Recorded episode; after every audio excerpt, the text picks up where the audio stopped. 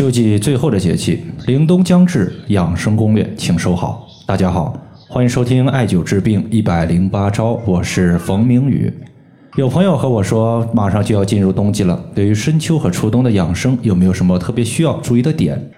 在十月二十三号是秋季的最后一个节气，我们叫做寒露。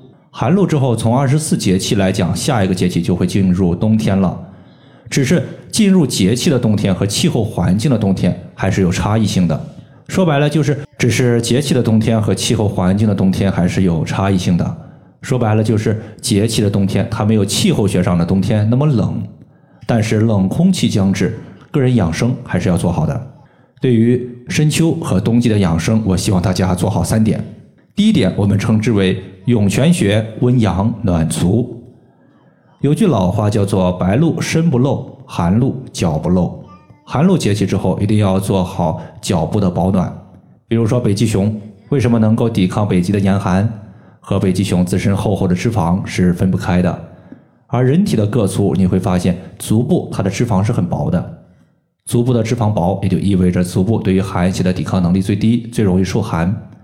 这也就是为什么很多人在冬季哪儿都不冷，唯独脚暖不热。如果从中医的角度来看的话，冬季主收藏，自然界中的阳气收敛，阴气渐盛。与此同时，人身体的阳气也开始内敛，体表和四肢的阳气也开始减少。阳气少了，对于足部的温煦作用就降低了。所以，为了让足部不冷，推荐艾灸涌泉穴。涌泉穴是肾经的第一个穴位，从字面意思上来看，肾经的精气如同泉涌。肾经的精气从足心喷涌而出，可以滋润灌溉我们的足部乃至整个下肢。下肢得到肾气的滋养，就不容易寒冷。这个穴位在前脚掌三分之一的凹陷处。第二个穴位呢，咱们要说的就是然谷穴，滋阴降火。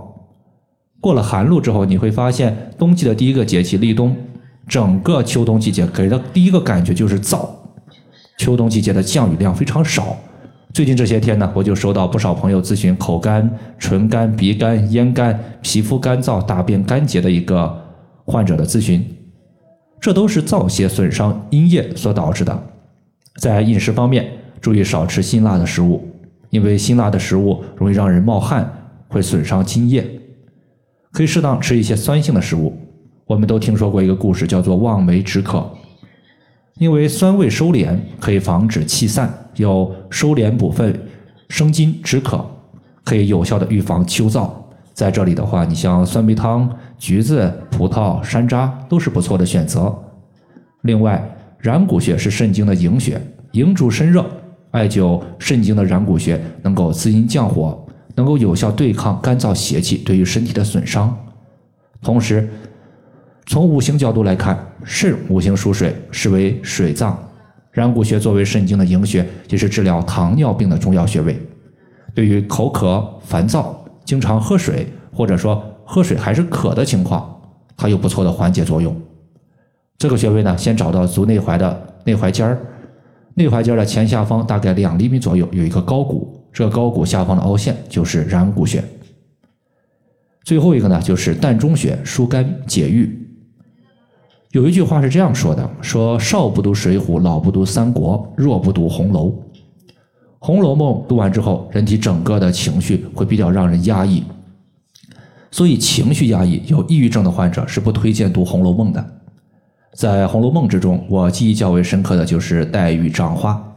林黛玉看到秋季花落，就想到自己的身世像是秋季的落叶一样无根飘零，就造成了林黛玉的性格压抑，最终呢。”咳血而亡，大家想一下，咳血是什么病症？很明显是和肺相关的病症。中医有肺主悲的说法，悲伤过度伤肺，所以说我相信林黛玉最后的命运和自身的性格是分不开的。在这里，为了缓解抑郁、悲秋对于人体的伤害，在这里推荐大家艾灸膻中穴。膻中穴作为人体八会穴之一的气会，是专门解决和气相关的问题的，比如说心气不顺、情绪压抑等等。那么这个穴位呢，是在人体两乳头连线的二分之一处。以上的话就是我们今天针对秋冬的养生，就和大家分享这么多。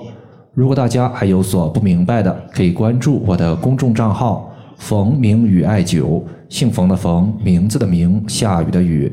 感谢大家的收听，我们下期节目再见。